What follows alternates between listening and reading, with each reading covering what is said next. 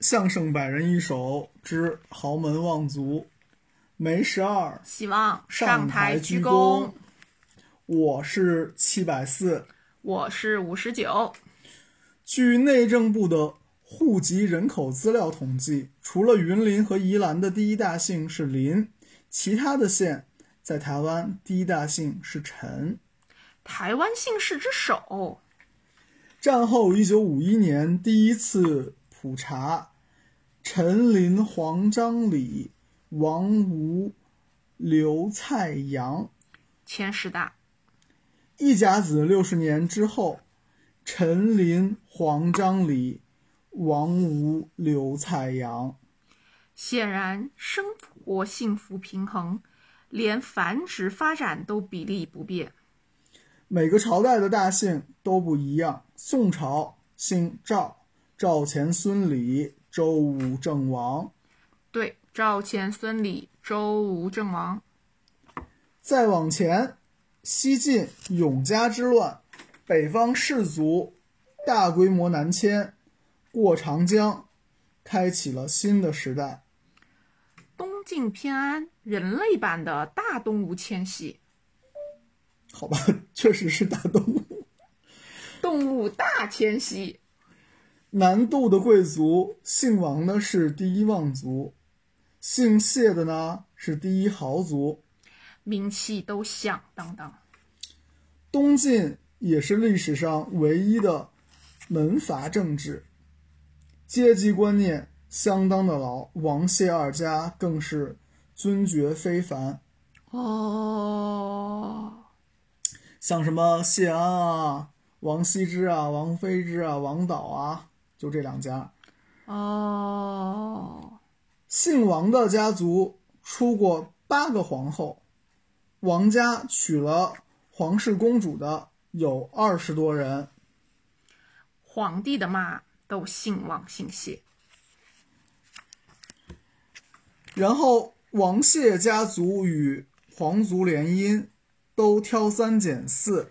拽上天啦！所谓“朱雀桥边野花草，乌衣巷口夕阳斜”。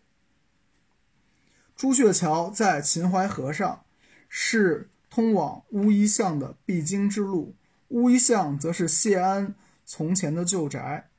什么叫无遗像啊？传说王谢两家人都喜欢穿着黑衣服，彰显沉稳尊贵的身份。真是特别。夕阳斜斜的照下来，野花野草长满曾经繁华的桥边，凄凉。怎么凄凉了？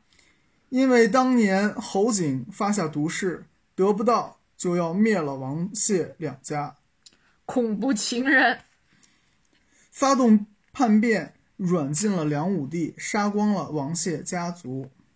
世纪杀人魔，旧时王谢堂前燕，飞入寻常百姓家。快逃吧！啊，任性的燕子住腻了豪宅，决定换换口味，下乡体验一下平民生活呀。解释的一塌糊涂。读诗不能只读字面的意思，每个字背后都有含义。做作。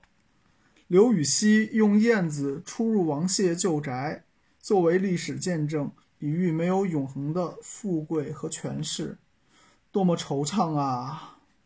那我决定下辈子要到有钱人家当燕子，哪儿来的灵感？啊活得比人久，吃得比人好，不在九族族之内，不怕被株连，这么说好像也没错。